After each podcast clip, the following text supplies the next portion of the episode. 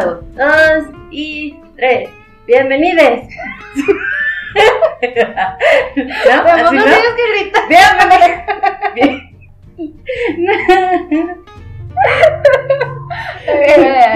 Uno, dos, tres. Bienvenidos.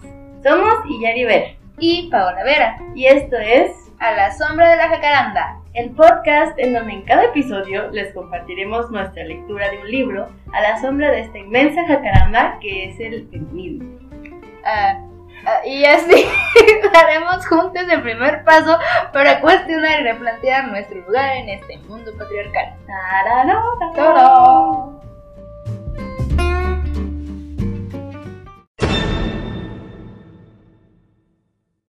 Advertencia, presentaremos temáticas de violencia sexual y prostitución. Por lo que aconsejamos discreción a nuestros oyentes. El siguiente capítulo contiene spoilers de Las Balas, escrito por Camila Sosa, Novela que provocó las lágrimas de Poli Paola Vera. y puede provocar las tuyas.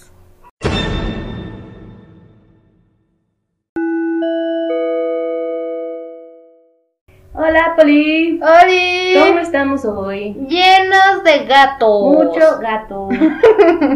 Sí, mi novia y yo nos encontramos una gatita hace unos cuatro días Yes. y, y la le dimos asilo por un tiempo porque tiene una patita lastimada y está súper mega flaquita. La flaquita que busca casa. Exactamente, busca casita, entonces si quieren adoptarla pueden mandarnos mensajito a nuestro Facebook o a nuestro Instagram A nuestro Twitter. o a nuestro YouTube. Bueno, no sé si en YouTube puedan No, no se comentar- pero pueden comentar. Ok, sí, cuando subamos el video pueden comentar. Ajá. Porque está, está bonita, pero sí, nos llenamos mucho de gato y nosotros no podemos cuidarla. Yeah, porque además pues nuestros gatitos están enfermos de por sí. Salen cariñosos los gatos enfermos. Pero bueno, aquí estamos poquito a poquito. Suave, suavecito. Muy bien. Sí, y vamos a empezar aquí ya por, por fin a hablar de literatura. Y Sí.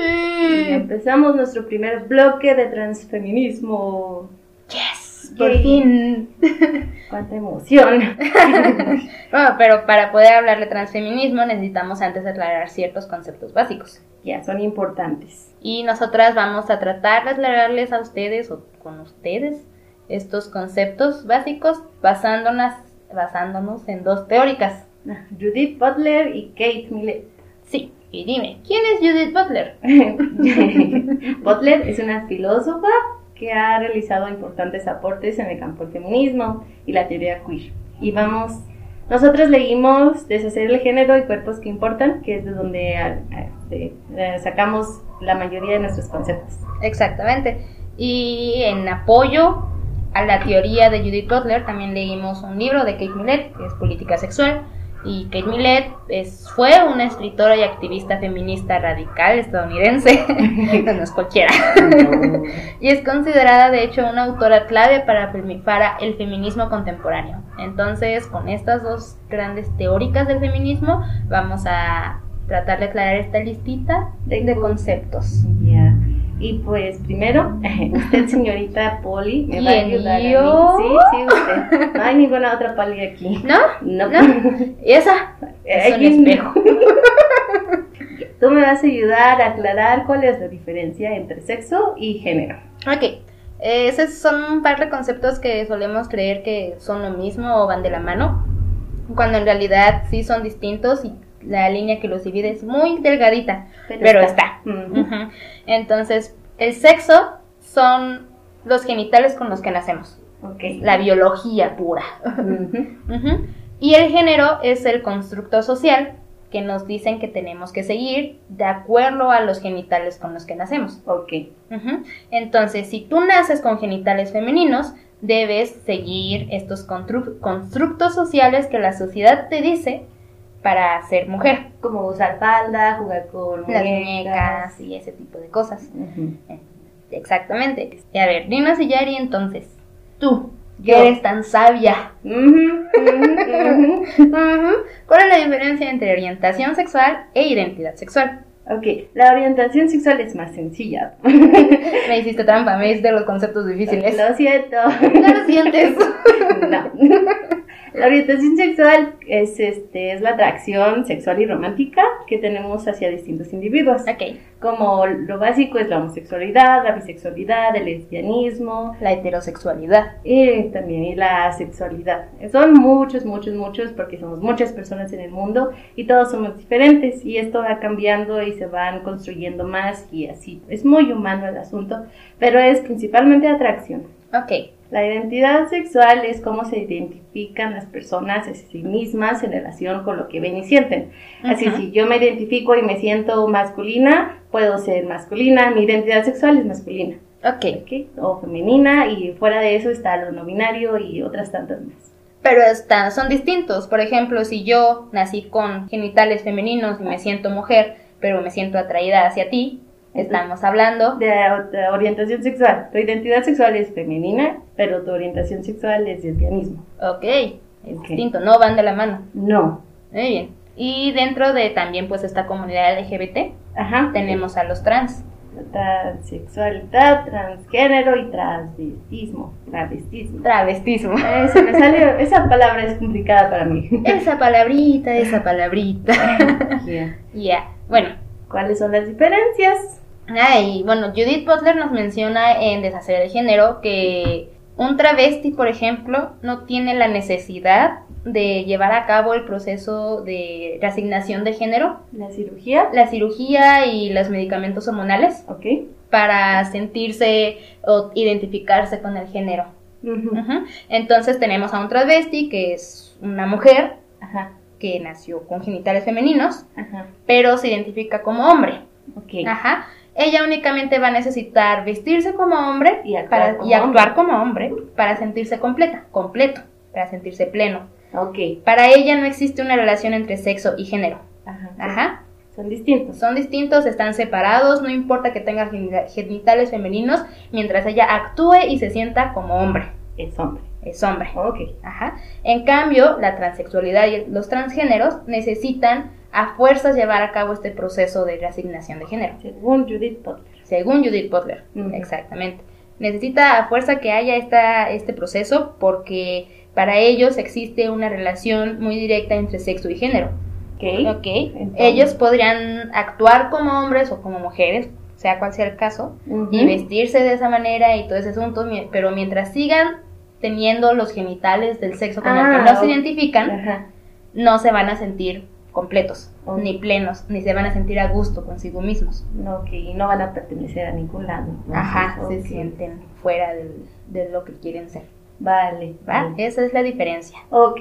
Y en contraste, pues están los cisgéneros, ¿no? Ujú. Los que sí tienen biología femenina y tienen género fem- femenino y actúan como mujeres y pues no tienen ningún otro problema y, y son cisgénero. Ajá, exactamente. Ok. ¿Cuál otro? El abyecto, la abyección, sí es cierto, porque ese concepto a mí me causó conflicto primero, porque yo lo tenía muy limitado hacia la abyección contra lo grotesco, lo que da asco. Sí, son, es bastante guacala.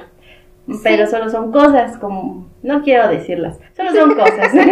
Pero Ok. Kate Millett dijo otra cosa, ¿no? Sí, Kate Millett, ah, desde sus primeras teorías, establece que lo abyecto es todo aquello que se encuentra fuera de lo normalizado por el sistema cis heteropatriarcal. Ok. ¿Ok? Entonces, para Kate Millett, y desde que Kate Millett lo dijo para todos, lo abyecto es todo aquello que no es aceptado por el patriarcado. Nada, no los quieren. No los quieren, los repudian por completo. Ok. Ajá, entonces alguien que es cisgénero y que su orientación sexual es heterosexual se encuentra dentro de lo no abyecto, Mm. dentro de lo aceptado. Ok. Todo lo que está fuera de eso es abyecto, se encuentra en el límite, se encuentra fuera del límite y es rechazado completamente.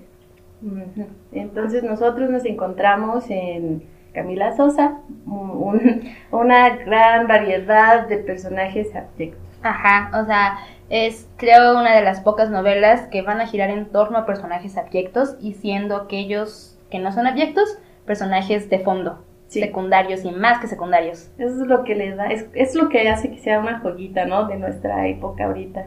Parte, Parte de lo que le va a hacer. sí, porque por sí sola también anda mucho. Sí, sí, sí, sí, sí, bueno, pero ahorita vemos, ahorita vemos. Y bueno, pues transfeminismo. Ok, nuestro pequeño, nuestro pequeño concepto de transfeminismo. Lo sacamos de un Blog. blog de periodismo feminista, que Ajá. se llama Escritura Feminista. Y los- lo, lo- voy a leer, si no Tú date. Citando, abre cita, abre comillas. Abro comillas. La corriente transfeminista amplía los sujetos del feminismo y abarca a otras personas también oprimidas por el cis heteropatriarcado, que no, neces- no necesariamente han de ser mujeres. Hasta leyendo te trabas. Ah, ya ves. Este movimiento entiende el concepto de género como una construcción que se utiliza como mecanismo de opresión. Ujú. Asimismo, considera que el género actúa como un sistema de poder que limita los cuerpos para adaptarlos a un determinado orden social. Y el transfeminismo pertenece a los denominados nuevos feminismos. Las primeras voces que alzaron, que se alzaron en esta corriente fueron las de Kate Bornstein y Sandy Stone, quienes escribieron el ensayo The Empire Strikes Back. Eso suena mucho a Star Wars. Sí, es como- creo que es la idea, ¿no? Para Sí, ¿no? volverlo presente. Ah, claro, sí, sí, sí, para actualizarlo. Al final, al final de, de, de, de allí, del ensayo, es- estos autores eh, señalan que el siguiente paso en la evolución del manifiesto transgénero eh, será escrito por la persona trans que no se avergüenza, porque ellas no Ah. son trans en realidad. No, y es lo mismo que pasa, por ejemplo, con, con Judith Butler. Nos puede hablar muchísimo sobre la teoría queer y sobre el género que es indispensable para entender al transfeminismo, pero ella no es, no pertenece a ese grupo. Ya, eso da un tipo de distancia. Sí, ella pe- se siente identificada en el hecho de, de que pertenece a la comunidad LGBT. Era lesbiana, súper orgullosa de ser lesbiana. ¿Era o es? Es. Eh, sigue viva. Judith Butler sigue viva. Es. Y, y el asunto es que en una entrevista menciona que conoce a una trans Ajá. que es más femenina que ella. Uh. Y creo que de ahí nació, de ahí se inspiró para, eh, para decir, no, güey, nos tenemos que deshacer del género, a la chingada. ya, ok. Ajá, es eso. Interesante. No está tan lejana a, a la situación, pero no se encuentra dentro de ella. Y bueno, esos fueron nuestros conceptos y esperamos nos hayamos dado a entender. lo mejor que pudimos. Lo intentamos. Y ahora sigue entrarle de lleno a la novela.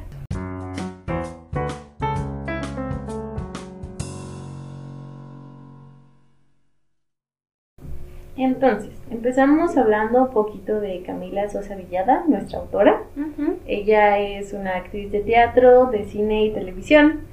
En el 2020 ganó el premio Sor Juana Inés de la Cruz en AFIL, en Guadalajara, Wow. con el libro de las malas. Y en sí el premio Sor Juana Inés de la Cruz es un reconocimiento al trabajo literario de las mujeres. Wow. Ya, súper cool. Sí, está muy cool eso. Y bueno, eh, Camila Sosa Villada estudió comunicación y además la licenciatura de teatro. Primero comunicación y después teatro. Su primera obra de teatro fue en el 2009 que se llama Carnes Tolendas. Ujú. Y hay una historia muy, muy chida respecto a su primera obra de teatro en la que dice que su papá fue a verla. Oh, Dios. sí, y no había hablado con él antes ni nada, o sea, Pues él nada más se presentó a verla y en una de las escenas más heavy de, de la obra en la que obviamente Camila salía porque era la protagonista, sí, sí, sí. le empezó a sangrar la nariz a su Al papá. papá, oh. Así, en medio de ese momento crítico y súper sensible de la obra, le empezó a sangrar la nariz, como súper poético el asunto. Ay, Yeah. uf. Eso, eso sí está, sí está heavy, esa conexión. Sí, Y bueno, aparte de teatro también hizo cine y series, miniseries y programas de televisión. En el cine, en el 2005, este, actuó en La Vereda de la calle Roma ok. y en el 2011 en Mía y ganó un premio a Mejor Actriz. Qué cool. Ujú. Deberíamos verlas. Debe- sí deberíamos hacer un maratón. de puras películas y series de Camila Sosa Villada. Interesante. Está ya muy cool. Y bueno, pues su boom en realidad llegó con la, escri- la escritura, la publicación de la, de la novela de las malas. Ajá. Y es muy interesante que, que esta novela, ese fue Noctis, les dice hola, este, esta novela tiene renombre incluso fuera del círculo literario, Sí, fuera de la academia, se le ha reconocido bastante. Entonces hay gente que, Por ejemplo, nosotras solemos movernos principalmente en este círculo, ¿no? Sí, Por lo que estudiamos y todo este asunto y bla, bla, bla. Y por ejemplo, yo, yo escuché de la novela antes. Antes de, enterarte en la escuela. Ajá, sí, porque a mí me la, me la dejaron este semestre para una optativa de feminismo. Ok. Ujú. Y, y antes de eso, ya había escuchado que como que contactos de Facebook que no tienen nada que ver con la carrera de literatura, Pero les gusta leer. pero les gusta leer, Ajá. la conocían Oh. y habían hablado de ella y daban muy buenas críticas sobre ella. Y cuando le comenté a mi hermana ¿Sí? que estaba, que iba a leer esa obra, me dijo, ay, escuché sobre esa obra y un amigo me la recomendó y todo este asunto, ¿no? Muy nombrada. Es muy nombrada, sí. Está, eso está muy padre. Y por lo tanto se agotó, ¿no? En librerías. Porque recuerdo que estabas sufriendo porque no podías conseguir el libro en físico. Estuvo terrible porque yo, yo lo necesitaba en físico, porque pues Sí. el, el podcast amerita un libro físico en el cual podamos rayar. Ya. Muy rayado. Está muy rayado, principalmente por mí. Pero no lo encontraba. Mm. No, o sea, busqué en Gandhi, busqué en Porrúa, busqué en el sótano, Sí. en todos lados buscaba y no lo encontraba. O sea, tu- creo que tuve que encargarlo y tardó una semana en llegar. Ya. Sí, y, y me dijeron, pues te lo podemos conseguir, pero va a haber un costo extra y vamos a tardar una semana. Entonces, sí, sí, sí, de aquí soy yo. Y yo sí, pero dámelo. sí, estuvo terrible. Pues esperemos que haya una revisión pronto. Sí, porque apenas es la primera edición, entonces yo creo que sí lo tienen que sacar con el renombre que ha tenido, tiene que salir una segunda edición. que sí. Y pues en, des- a causa del gran éxito que ha tenido Las Malas, se le han hecho millones de entrevistas a Camila Sosa. Ajá. Millones, millones. Y, y es muy curioso porque en una de las entrevistas Camila menciona que la razón por la que su libro ha tenido tanto éxito es porque le da voz a un grupo marginado, Ajá. que es los travestis. Sí. Ajá. Y a las prostitutas. Son dos grupos en uno.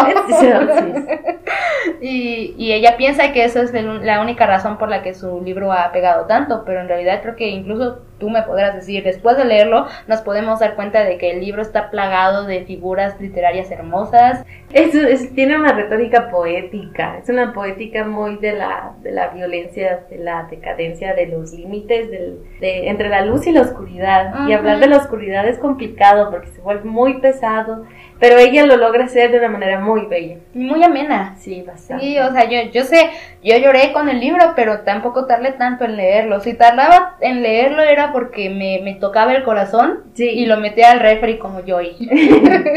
pero en general yo no, este, no lo sentí pesado y hay muchas novelas que, que, que hablan de violencia que, que son pesadas. Y bueno, ¿cómo surgió Las Malas? Esa es una pregunta que podemos contestar basándonos en el prólogo de nuestro lindo libro en físico, porque lo tenemos en físico. el prólogo nos cuenta que mientras Camila cursaba la, la facultad, durante el día, en la noche trabajaba prostituyéndose en el Parque Sarmiento. Y, y mientras estaba así viviendo, escribió un, un blog en internet que se llama, se llamaba La novia de Sandra. Y de Es, hecho creo que tiene una novela llamada así. es la autobiografía, ¿no? Es Sí. autobiografía. También tenemos que leer esa. Pero, sí, ese blog, este, primero lo escribía a mano en sus libretas y después lo transcribía, pero perdía, perdió todos sus apuntes y perdió el blog. Pero, Lo, lo borró. Sí, terminó borrándolo. Ujú. Y un fan, este, lo copió antes, como que le gustó demasiado, lo copió, lo guardó y poco después se lo, se lo mostró y eh, así decidió sacarlo. Sí, como que me imagino que para Camila, ya siendo una renombrada artista en teatro, cine y televisión, encontrarse con estas muestras de su pasado, de un pasado con el cual ya se sentía muy distante, Ajá, ha de haber sido impactante y ha de haber dicho, no, esto lo tiene que saber el mundo. de seguro, sí, es volverse Sí. encontrar a ella misma y compartirse. Yeah, es como cuando leemos nuestros poemas de la secundaria, Ay, no. qué pena, de veras. pero que al fin y al cabo lo lees y, y entiendes ese sentimiento. Sí, te, te vuelves a encontrar en el te momento en que lo escribiste. Ujú. Y eso, eso le debe haber pasado. Y la verdad, qué bueno que se animó a, a publicarlo. Sí, de hecho. Sí. Le agradecemos mucho haberlo compartido. Ay, ojalá algún día nos escuche y diga, sí, sí, de nada, de nada. que nos mande mensajito. Le va a mandar mensaje por Instagram. Y, ah, sí. Y le sí, manda el capítulo. sí. Acepto. bueno, a ver, Yari, cuéntanos de qué va el libro. Eh, bueno, Perdón, salud. me agarraste en la tragación. A ver, un pequeño resumen del libro. Las Malas se publica en el 2019 Ujú. y en él se narra principalmente la historia personal de Camila, quien trabajaba de prostituta en el Parque Sarmiento. Y su misma historia se entrelaza con otros individuos que forman parte del mundo de la noche, la pobreza, la decadencia y la violencia. Ok. Que- Y son esas historias entrelazadas que ayudan a, a mover la historia personal de Camila. Ya, ok. En realidad podemos decir que la, la novela se trata de esta transformación de Camila, ¿no? Sí. Sí, de, de lo que antes era Cristian para convertirse en Camila. Por eso empieza, nos cuenta de su infancia también. Ya, es todo un proceso. Ok. Poli, Mande. ¿cuál fue tu experiencia personal con el libro? Me destrozó el corazón. ¿Te lo hizo trocitos? Yeah. Pues ya mencioné que lo quería meter al refri a cada rato. Sí. ¿Y por qué? Porque es un libro que creo que pone en, en evidencia la violencia que nosotros todos como sociedad ejercemos contra estos grupos. Ok. Y bueno, obviamente ahorita se enfoca en, en los grupos travestis y en las prostitutas.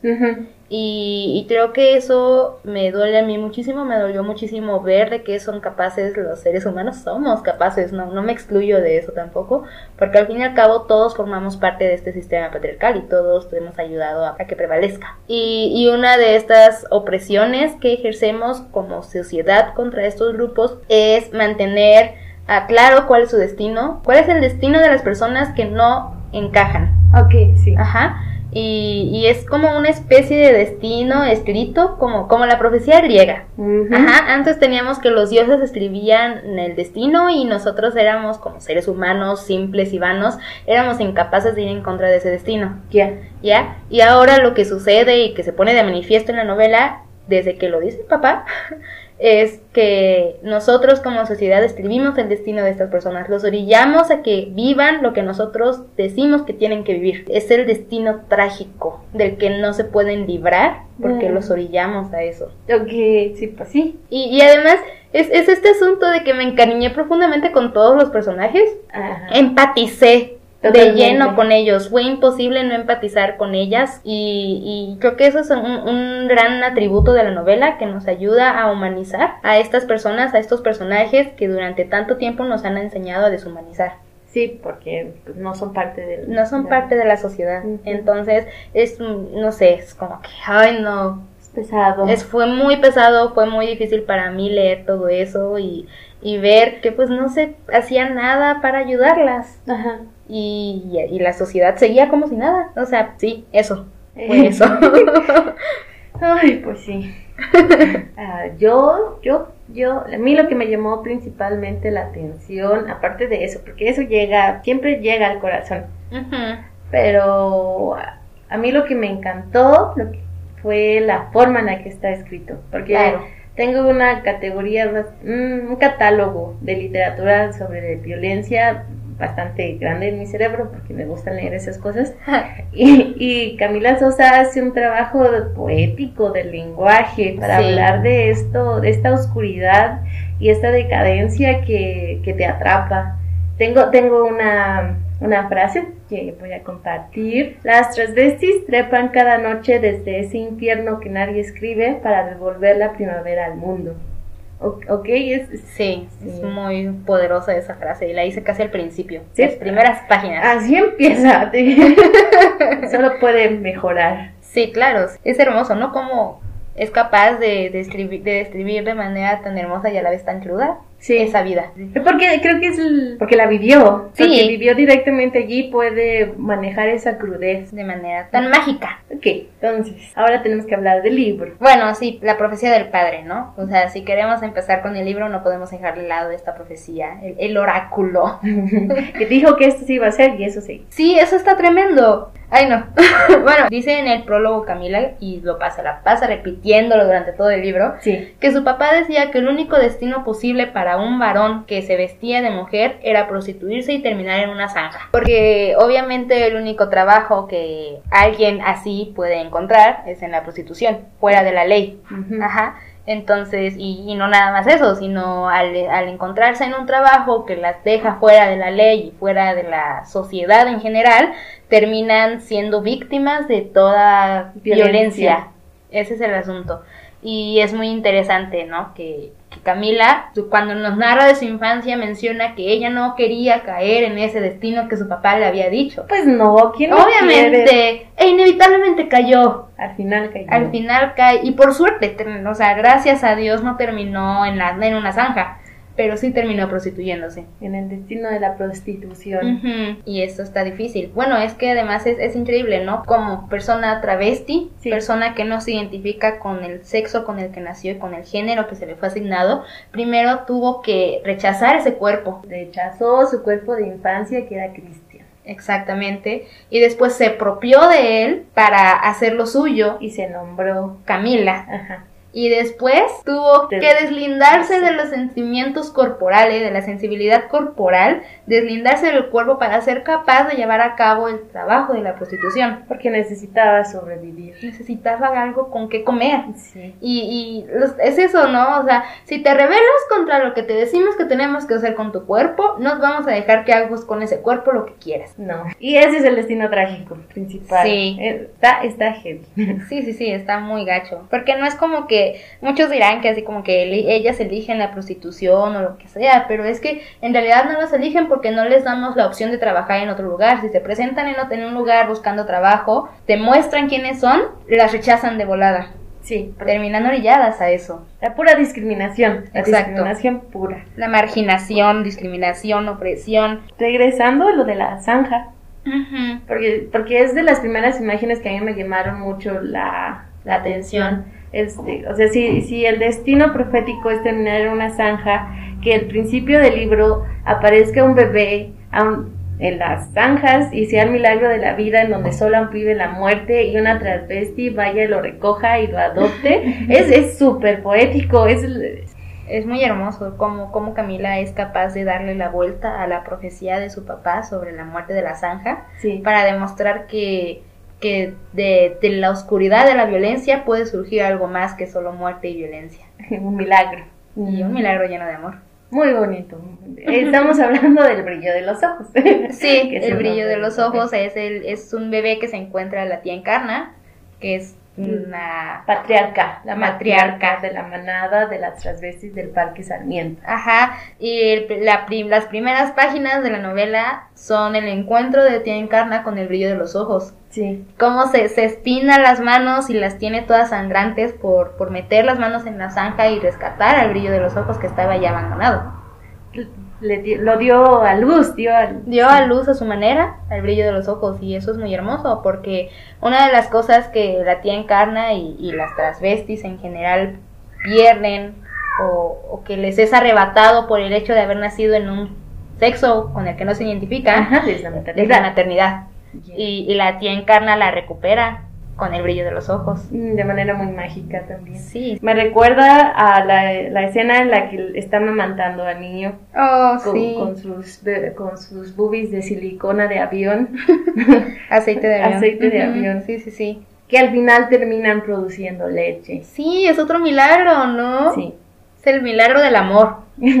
Y de imágenes así está plagada la novela. Es, es toda una mítica espiritual. Ajá. Y, y es una mítica espiritual que además demuestra que, que la violencia no da únicamente violencia. Se rompe el ciclo de Se rompe el violencia. ciclo de violencia porque como sociedad esperamos que si ejercemos violencia sobre estos seres, la violencia se nos regrese. Ya. ellos nos regresen esa violencia y por lo tanto no podemos concebir que personas así tengan hijos, ¿no? No. No, no, no entra, no, no, no hay match ahí y esperamos que, que si un hijo sale de personas así, va a ser algo completamente malo y violento y traumatizado. Todo lo y negativo. todo lo negativo que podemos pensar que puede salir un niño, lo pensamos si es criado por estas personas. ¿Y qué pasa con el brillo de los ojos? Es profético. es, es un milagro profético. Es todo lo bueno, todo el amor desmesurado que les dieron las transvestis eh, está dentro de ese pequeño niño. Sí, y, y es, es algo muy hermoso, que es como una, una bofetada con guante blanco. Ajá. Como tú esperas que este niño salga mal y te voy a demostrar que nadie le pudo haber dado más amor que nosotras. Ay, sí.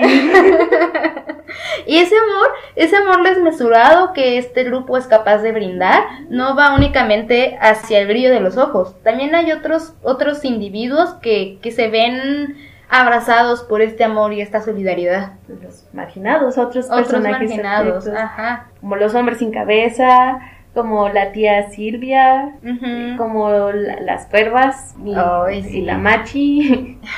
So- es- María, to- todos estos individuos que también son marginados terminan siendo abrazados por el amor de, de las transvestis. Travestis. del matriarcado y la manera travesti.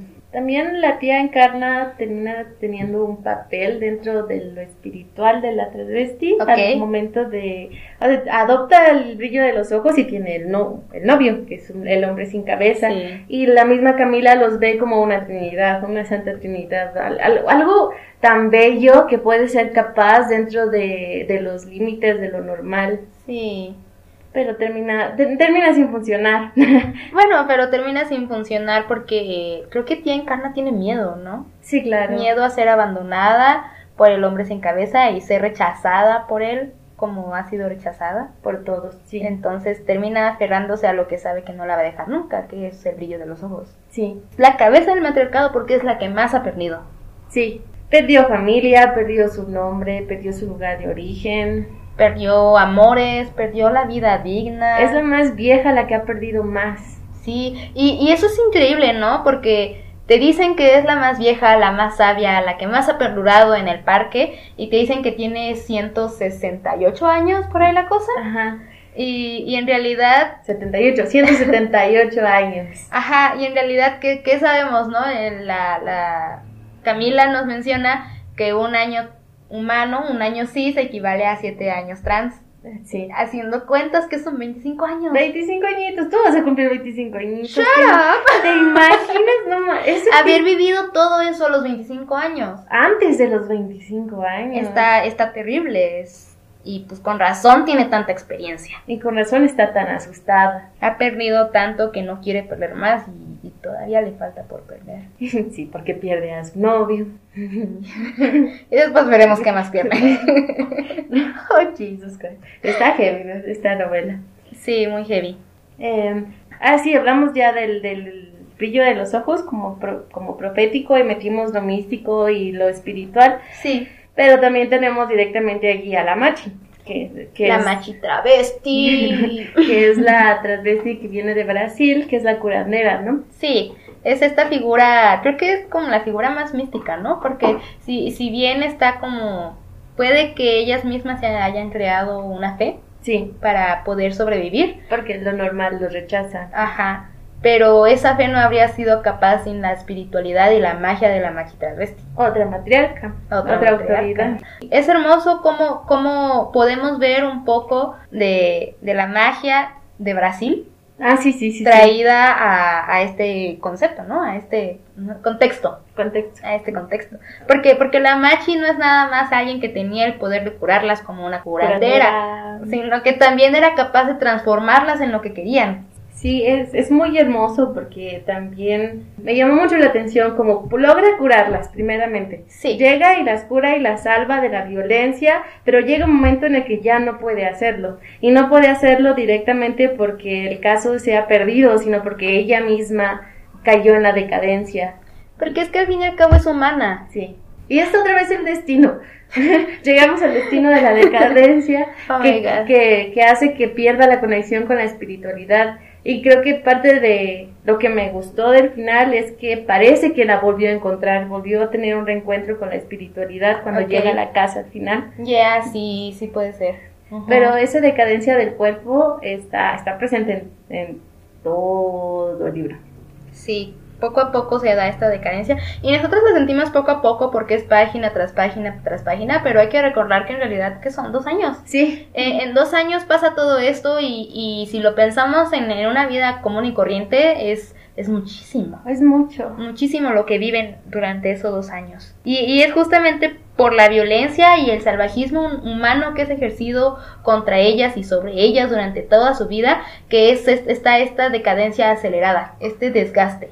Sí, el desgaste del cuerpo, del espíritu. De mental, emocional, todo, todo se ve acelerado, o sea, no, no es como que podamos esperar que los golpes, los insultos, las violaciones y todas las repercusiones físicas que ejercemos contra ellas sean de gratis. Ah, no, por supuesto que no, por eso está directamente el destino de la muerte. Pero es que, no sé, por ejemplo, yo escucho o pienso en lo que el papá dijo de la prostitución y la zanja y yo pienso en que van a terminar en la zanja asesinadas, ¿no? Por un crimen, de, odio. Ajá. Y en realidad en este libro nos muestran que no, terminan en la zanja o muertas únicamente por el crimen de odio. Hay otras muchas miles de maneras por las que se puede llevar a cabo este destino y sigue siendo un destino trágico. Como, como una de esas es la, la enfermedad. Sí. Del, del SIDA y VIH y todo por lo que terminan en el hospital, que es su segundo hogar. Sí. Siempre que les pasa algo van al hospital y allí se la viven. Sí, y está feo, ¿no? Porque incluso yendo, hay muchas veces que Camila menciona que no quieren ir al hospital porque las personas del hospital las juzgan y les echan la culpa de lo que están padeciendo. Les dicen, es tu culpa por la vida que llevas, el que te sientas así. Y, y en realidad no. es algo que tenemos que entender que ellas no eligen esa vida. Se ven mm, como empujadas hacia Sí, las empujamos a que lleguen a eso. Otra de las, de las consecuencias de empujarlas eh, con esta violencia es el suicidio. Oh, sí. Y principalmente, bueno, primero nos, nos, nos presenta a Sandra, que es una travesti que no termina de deslindarse de su sensibilidad, porque como vimos antes, cuando el cuerpo es vendido, se deslinda de la sensibilidad corporal y también se tienen que, que, deslindar de la sensibilidad emocional. No pueden sufrir en realidad, no pueden llorar. Y Sandra vive llorando. Sí, porque Sandra se permite sentir todo. Sí. Y, y, es muy triste porque el hecho de que se permita sentir todo está visto como una muestra de debilidad por los demás. No nada más por los hombres, sino también por sus hermanas. Ya, por toda la sociedad. Toda, incluso su pareja que se supone que debería amarla incondicionalmente, la golpeaba, por ser tan sensible. Yeah. Entonces, no, está... Mira, te hubiera pegado cuando lloraste por el libro a ver si se te quitaba. Sí, güey. Yo le habría aventado el libro y dije, arregla esto y después dejo de llorar. machismo puro. Esta, este rechazo a la sensibilidad viene directamente del núcleo del machismo en el que se vive en la sociedad, porque no puedes, no puedes ser sensible. no, te, te lo sacan a golpes, al menos a, los hombres, ¿no? a las mujeres se, nos tacha de, de, sensibleras y de que a una mujer no hay que entenderla, solo hay que consolarla y amarla, ¿no? Y los hombres no pueden sentir. No pueden llorar, no pueden demostrar ninguna emoción. Creo que aunque estas personas se identifiquen como mujeres, al principio de su vida siguieron siendo víctimas de este machismo que los orillaba a no permitirse sentir nada. Ok. Y como sea, terminan en ese evitar sentir para sobrevivir en la vida que tienen que llevar. Y lo vemos con Camila directamente, con, su papá. Y, es un papá que, que es violento y es negligente porque los termina abandonando. Sí. Y, esta violencia se desencadena con el alcoholismo. Y, él también termina en una zanja. Sí. Alcohólico, pero termina en una zanja. Sí, es como, como cuando esta Camila lo, lo compara con un cerdo que está a punto de morir. Sí. Cuando el, cuando el papá está borracho dice que ve un cerdo a punto de morir. Eso es, wow, pinche Camila. se rifó. Pero, pero es que también estaba, estábamos Yari y yo teniendo una discusión mientras preparábamos el, capítulo. de, a ver, tú cuéntanos. no, tú. de que Camila siente que es su culpa el que su papá los haya abandonado. yo, yo, a, mí me, a mí no me llegó esa idea primeramente pero después Poli la explicó mejor y, pues sí tiene sentido. ok, sí. ¿Por, qué? ¿Por qué? dime por qué. ¿Por qué tiene sentido? Porque, porque está el hecho de que, a ver, y Jerry piensa, pensaba, pensaba, pensaba que que así lo percibimos también nosotros porque es la percepción de Camila y es como lo que nos está mostrando el autor y como solo tenemos la percepción de, la, de, Camila, sí. es lo único que nosotros también percibimos. Pero hay que ver el contexto en general. Entonces, nos encontramos con un hombre que, que ha fallado porque es pobre y tiene una familia y ha fallado en su papel de hombre y de patriarca en proveer a esa familia. Y no nada más falló en proveer a la familia, sino que falló en crear a un hombre en educar a un hombre. Y entonces, obviamente, todas estas decepciones, por así decirlo, porque sigue siendo un machito. Sí, un machito Que, que él tiene que ser hecho y derecho como el patriarcado le dicta. Y cuando no puede ser hecho y derecho como el patriarcado le dicta, entra en la frustración y se desahoga, encuentra un escape en el alcohol. Y este alcohol lo vuelve violento. Y entonces, ¿qué termina haciendo? Termina provocando que, que golpee a su mujer, que, dese, que, que desestime a Camila, que, que, que la tache de loca, que y un ciclo de violencia ahí tremendo y termina dejándolos. Sí. Y, los deja y, y sí los deja eh, por Camila. Sí, sí es por este sentimiento de decepción que él siente aunado al alcoholismo y al ser pobre que hace, que provoca que, que los deje. Y sabemos que en realidad sí es este, este rencor que siente su papá contra Camila, sí. porque más adelante, cuando hablamos o nos menciona Camila de que iba a comer con su papá y sus otros hijos, el papá constantemente reiteraba las fallas de Camila como hombre. Mm. Como mis nuevos hijos sí juegan deportes y tú te vas al boliche vestido de marica. Ese tipo de cosas, ¿no? o sea, sí, sabemos que hay ahí cierto rencor de parte de su papá hacia Camila, pero también Camila nos menciona en una entrevista que ella sabe que el rencor no es contra ella, sino contra él mismo por no ser capaz de cumplir con su papel como hombre en esa familia. Ah, también había, también había tu otro, tu otro argumento era hablar sobre cómo Camila intentaba conectar con su mamá, ¿no? Oh, sí, sí, sí, sí, sí. Está este, este asunto de que Camila constantemente veía cómo su mamá lloraba porque se encontraba atrapada en un matrimonio sin amor y con violencia. Sí. Y se la pasaba llorando y, aislada, fumando, tomando, todo. Pero el asunto aquí es que Camila la veía y sentía un deseo ferviente de acercarse a ella y decirle yo estoy contigo, mm. yo comparto contigo este dolor, somos dos mujeres luchando contra un hombre violento. Y Camila no podía hacer eso porque sabía que su mamá le iba a rechazar, ¿sí? Porque su mamá únicamente culpaba a Camila, era culpaba a Camila de que su papá se sintiera como se sentía. Ah, sí. Ajá, entonces ahí Camila quería demostrarle a su mamá que tenía en quien, en quien apoyarse, pero entonces Camila en quién se apoyaba. Nadie, por eso terminaba la deriva buscando pertenencia en otros lados. Sí, en el boliche, en la casa abandonada. En, en el parque. En el parque Sarmiento. en la casa de la tía Encarna. Exactamente. Siempre buscando un lugar en donde pertenecer y cumplir un sueño el sueño travesti. Ya, el sueño travesti de pertenecer, ser parte de una familia, tener, tener una familia, ser capaz de ser madre, encontrar un, amor romántico e incondicional. Ese, ese sueño travesti, ese sueño que nosotros denominamos travesti. Sí, tal vez deberíamos explicar por qué lo denominamos así. Sí, porque entonces es a partir de la pérdida, como, como, como tía encarnan perdió todo, su sueño es volverlo a tener y lo encuentra con brillo, con el brillo de los ojos. Pero pues querer buscar es tener, querer tener la esperanza y el sueño de algo mejor. Exactamente. Y bueno, yo por ejemplo lo había pensado como, como el sueño americano. Y sabemos que para que las personas consigan este sueño americano, también tienen que perder muchas cosas. Sí. Y es lo mismo con el sueño travesti. Puede ser ese ideal, ese sueño que siempre van a querer cumplir, pero para llegar a él tuvieron que perder muchas cosas antes, como la tía Encarna. Se vieron empujadas a perder, como también perdió a su novio. La tía Encarna, a su hombre sin cabeza. Lo, lo, que a mí me gustó mucho de esa relación es, es la la manera en la que los dos son formados en la violencia. El hombre sin cabeza que viene de la guerra es así porque se fundó en el trauma de la violencia de la guerra. Y la tía Encarna se fundó en, en, el trauma del rechazo y la violencia de, vivir en las calles, de prostituirse. Y juntos se pueden amar incondicionalmente. Ya. Sí, está muy bonito eso, pero, pero al fin y al cabo, a ver, ¿Por qué si ambos rechazan las normas sociales, únicamente se violenta y se margina a los transvestis? Ay, allí llega ya directamente el privilegio masculino de los hombres sin cabeza. Exactamente. Son hombres.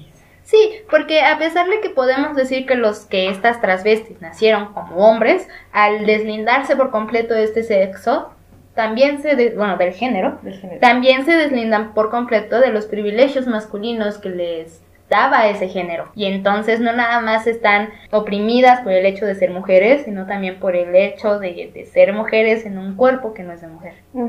Mientras que los hombres sin cabeza, a pesar de haber vivido en la violencia y a pesar de rechazar las normas y de no tener una cabeza completa por el trauma, no se les margina.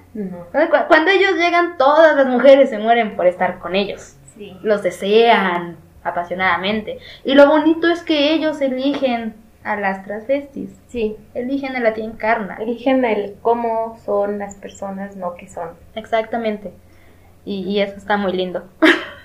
Otro de los personajes que también podemos identificar ese privilegio masculino es con el, con el hijo, con el brillo de los ojos, en contraste con María la Muda, porque María la Muda también fue abandonada y fue adoptada por tía Encarna, ya mayor y siendo, siendo travesti, pero en realidad el destino de María termina siendo terrible, termina convirtiéndose en pájaro, termina perdiendo su humanidad, su papel en el mundo, mientras que el brillo de los ojos, por ser hombre, se volvió un milagro.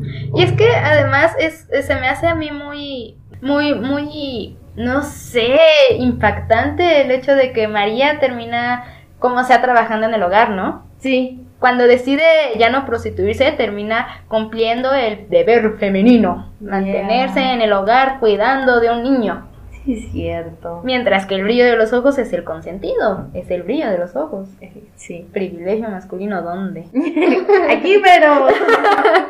Y, y eso es irónico, ¿no? Como a pesar de, de que es el patriarcado y es- son los hombres, aunque no lo queramos ver así, los que les han arrebatado gran parte de las cosas por, con- por las que quisieran y con las que quisieran vivir, Sí. termina tía encarna como sea otorgándole más a un niño. Y también termina perdiendo su...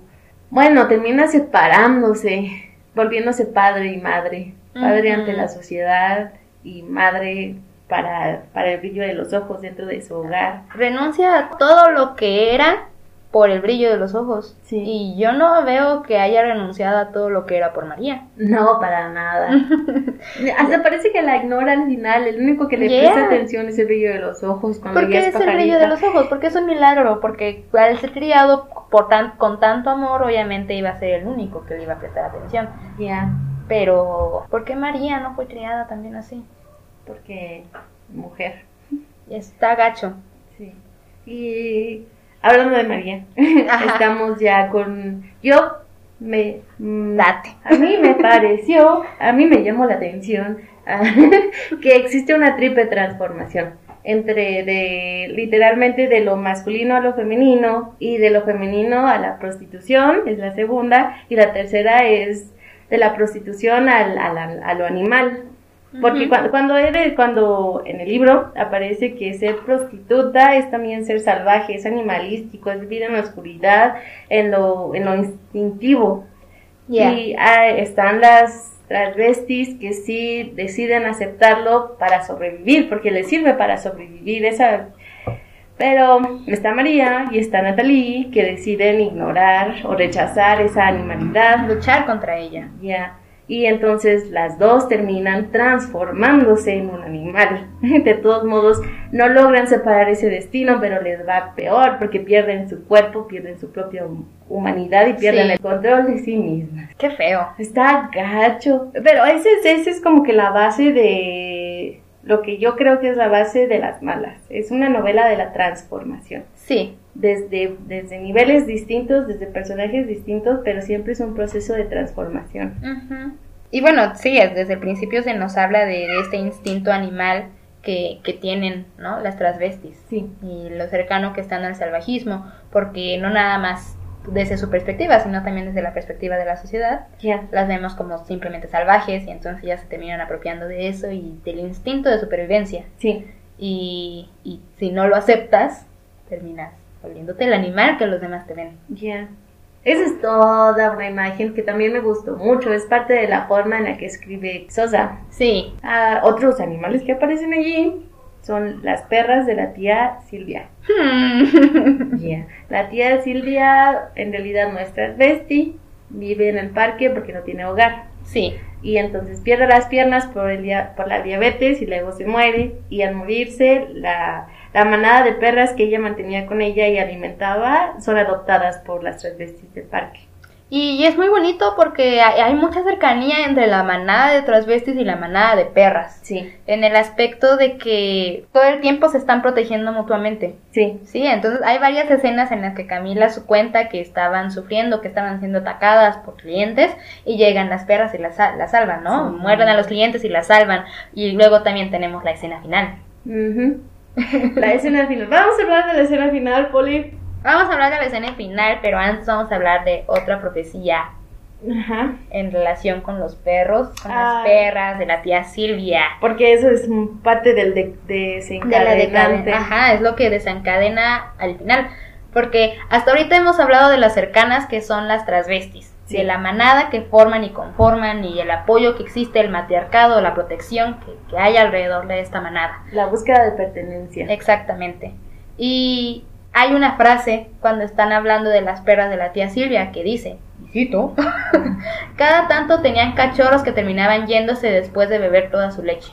Mm. Y es, es- eso yo lo sentí como otra profecía, en la que nos hablan no solamente de, de los cachorros que tienen las perras, sino también de las transvestis que vivieron y tomaron de encarna Sí. todo y al final la terminan abandonando. Por situaciones distintas, pero. No, no, no conscientemente, no por ser ojetes ni nada, pero terminan alejándose de ella. Sí. Y la tía Encarna se termina enfrentando sola a, las, a la presión de la sociedad, porque la sociedad ya se está dando cuenta de que tiene un niño, Sí. porque lo lleva a la escuela y ven que es una transvesti que está llevando a un niño a la escuela, y no solamente la tía Encarna y su casa sufren ataques constantemente, sino incluso el niño, el brillo de los ojos sufre estos ataques, Tiene bullying.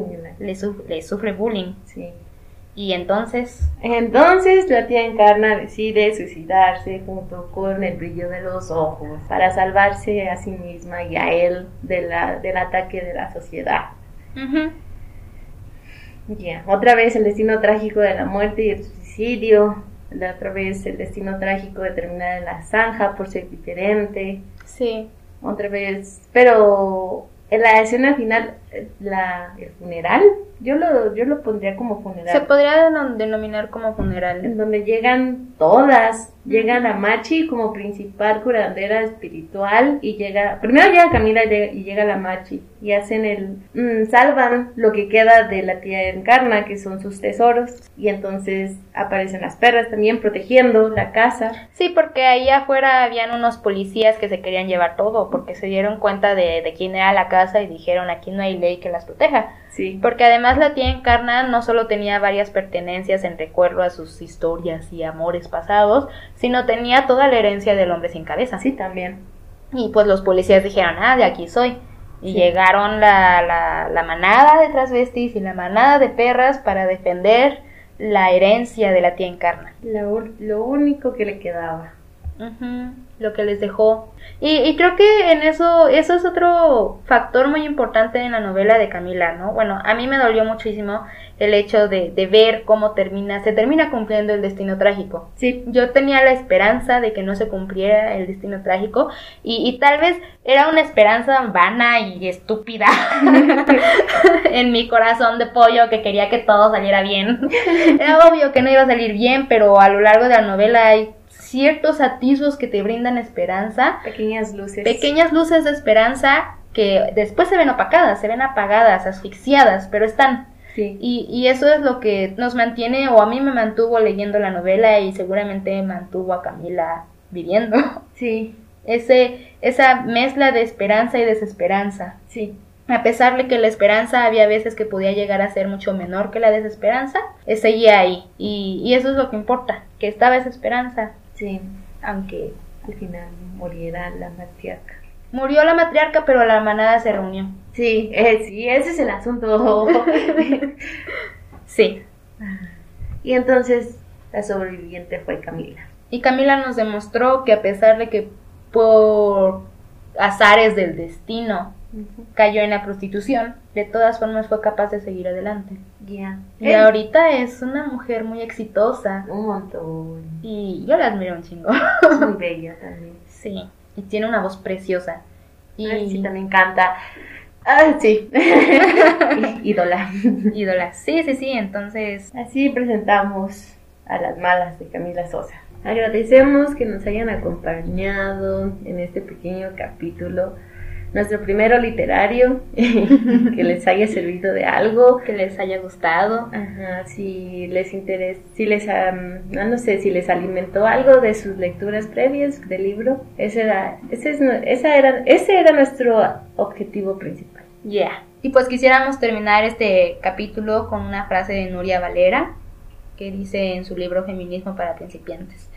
Ese es el espíritu de nuestro feminismo, una teoría de la justicia que ha ido cambiando al mundo y trabaja día a día para conseguir que los seres humanos sean lo que quieran ser y vivan como quieran vivir, sin un destino marcado por el sexo con el que hayan nacido.